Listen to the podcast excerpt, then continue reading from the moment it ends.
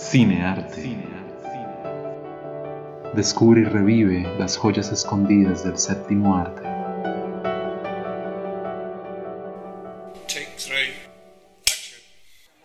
I think we shouldn't cut the mask. You know, we save those for later. No, those spaces are nice. Just leave them like that. Cut them next time.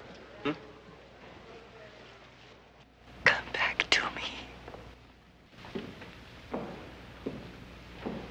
Who was she?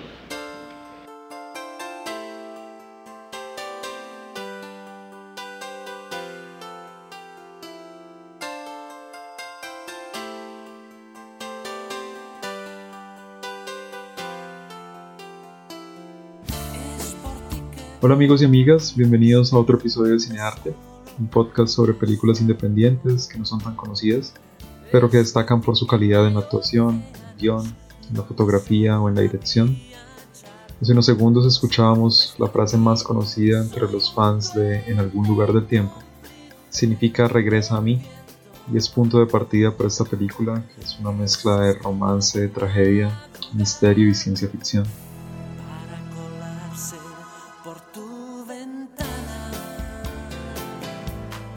En este podcast nunca vamos a revelar demasiado sobre la trama de una película para no dañar la experiencia de las personas que no la han visto y lo desean hacer. Entonces vamos simplemente a resumir lo que pasa en los primeros minutos de esta historia. Richard Colliard es un guionista de teatro muy joven y acaba de recibir muy buenas críticas por su ópera prima. Él y el resto de gente que trabaja en la producción están celebrando ese éxito en medio de una fiesta en el teatro, cuando una mujer de edad avanzada irrumpe en la fiesta y se acerca lentamente a Richard. El escritor se sorprende mucho al verla. Ella lo mira, le entrega un objeto mientras pronuncia justamente aquella frase y se marcha sin decir más. La película da luego un salto de unos años en la vida de Richard y vemos que ya es un guionista exitoso en Broadway, pero en ese momento está atravesando un periodo de falta de inspiración. Decide entonces realizar un viaje para despejar su cabeza y en el hotel donde se hospeda accidentalmente descubre la identidad de la anciana que se le había acercado hace unos años. También descubre que la anciana murió esa misma noche después de salir de la fiesta. Richard decide quedarse más tiempo en el hotel e indagar un poco el misterio, y ahí es donde realmente comienza la historia en algún lugar del tiempo.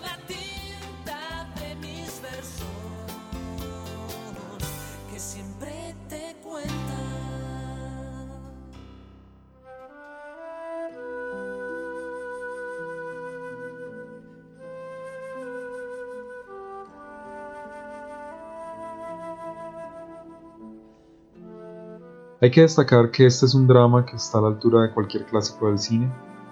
Los personajes están muy bien caracterizados antes de empezar a desarrollar la trama principal. Y en más o menos hora y media el director logra contar una historia que realmente involucra a los espectadores y los mantiene en suspenso hasta el final. La actuación de los personajes principales es de primer nivel. Y la música sin duda en esta película juega un rol fundamental a lo largo de toda la historia. Creo que el único aspecto que algunas personas podrían considerar negativo es que en la historia hay un elemento de ciencia ficción que no está muy bien explicado ni fundamentado. Sin embargo, no sabemos si fue porque los creadores no supieron bien cómo hacerlo o decidieron simplemente obviarlo de manera voluntaria para darle más fluidez a la película y que los espectadores se concentraran en la historia de amor que acaba siendo el tema central de la película.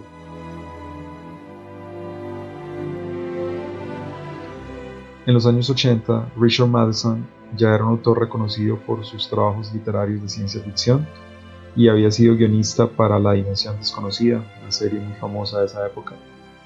A mediados de los 70 escribió una novela llamada Big Time Return, que no estoy seguro que tenga una traducción exacta al español. La novela no tuvo mucho éxito en su momento, pero un día el productor de cine Stephen Deutsch leyó la novela y le gustó tanto que de inmediato contactó a Madison para que el mismo autor la adaptara a un guion para una película. Ahora que tenía la historia y el guionista para la película, Deutsch necesitaba un director. Lo pusieron en contacto con Janot Swark, conocido principalmente por el trabajo que había hecho en televisión, y este aceptó trabajar en la película. El siguiente problema era de financiación, porque incluso recortando gastos, estimaron que la película se podía hacer por más o menos 8 millones de dólares. La productora Universal Pictures le debía un favor a Swark ya que este había dirigido la película Tiburón 2 en 1978, que había sido la película más taquillera del estudio ese año. Con todo y eso, el estudio no aprobó el presupuesto original y solo aceptaron producirla si se cortaba la mitad. Así fue como en algún lugar del tiempo acabó siendo producida por solo 4 millones de dólares.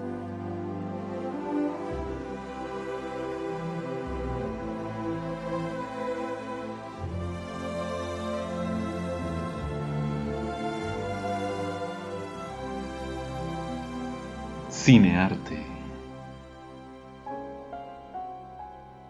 En la búsqueda de los actores principales, los productores querían tener a Christopher Reeve. Seguro algunos lo recordarán porque él fue el primer Superman en la pantalla grande y muchos de nosotros crecimos viéndolo. Y además porque en los años 90 él sufrió un accidente que lo dejó cuadraplégico para el resto de su vida. Es así que en los años 80 Reeve era uno de los actores de películas de acción más cotizados en Hollywood. Cuando se acercaron a la gente del actor con la propuesta para el rol principal de En algún lugar del tiempo, ni siquiera quiso que hablaran con su cliente debido al poco dinero que le estaban ofreciendo. Entonces se las ingeniaron para hacerle llegar el guion de manera secreta a Christopher y cuando el actor lo leyó le gustó tanto que aceptó de inmediato sin importarle el salario.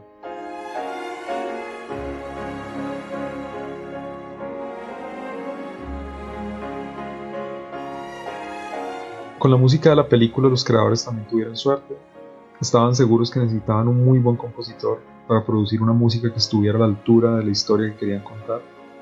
Tenían en mente a John Barry, un músico ya fallecido, que a lo largo de su vida sumó cinco Oscars por sus colaboraciones musicales en las películas. Pero con ese presupuesto limitado que tenían, ni siquiera se atrevían a hacerle una propuesta. Ya tenían una actriz principal para la película, Jane Seymour, y resultó que Seymour era amiga de Barry, y lo convenció de participar en el proyecto la contratación de Barry fue definitivamente un acierto y se puede decir que en algún lugar del tiempo no sería lo mismo sin la banda sonora que tiene.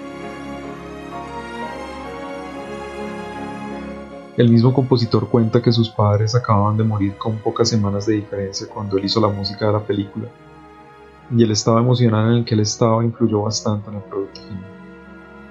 Lamentablemente, después de todos los esfuerzos de producción, la película no tuvo el éxito en las taquillas americanas que los creadores esperaban. Después de pocas semanas dejó de ser exhibida. Y quizás la historia hubiera caído en el olvido si no hubiera sido porque una estación privada de televisión por cable la empezó a transmitir. La película empezó a gustar mucho y la estación empezó a recibir cartas de muchas personas que pedían que la repitieran y la repitieran. Y fue a partir de ahí que la película resucitó. A esa resurrección hay que sumarle el hecho que en algún lugar del tiempo resultó ser un éxito en las taquillas en China. Hasta el día de hoy ocupa el sexto lugar en las películas más taquilleras en la historia de ese país y en Hong Kong estuvo en exhibición en los cines durante 18 meses. Asimismo, alrededor de la película se crea una sociedad de entusiastas que se mantiene activa hasta el día de hoy. Dentro de las actividades lideradas por la organización está una convención anual que se realiza en el mismo hotel donde se filmó la película, en una isla de Michigan, en los Estados Unidos. Todos los años se reúnen ahí centenas de seguidores de la película.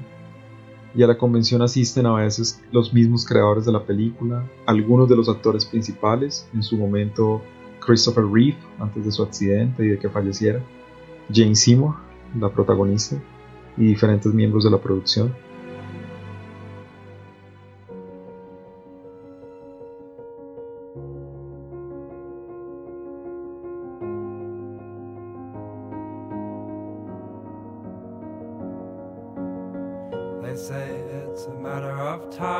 Es difícil definir a qué género pertenece en algún lugar del tiempo. Claramente es un drama, pero contiene elementos de misterio, de comedia, de ciencia ficción. Seguramente los que vean y les guste esta historia también disfrutarán películas como La casa en el lago con Sandra Bullock, Ken Reeves, La esposa del viajero del tiempo con Eric Bana o una película que espero reseñar en el podcast llamada Frecuencia con Jim Caviezel. Nuevamente espero que si ya vieron en algún lugar del tiempo lo hayan disfrutado y si no lo han hecho, el haber escuchado este podcast los anime a verlo. Un saludo para todos, que estén muy bien, hasta luego.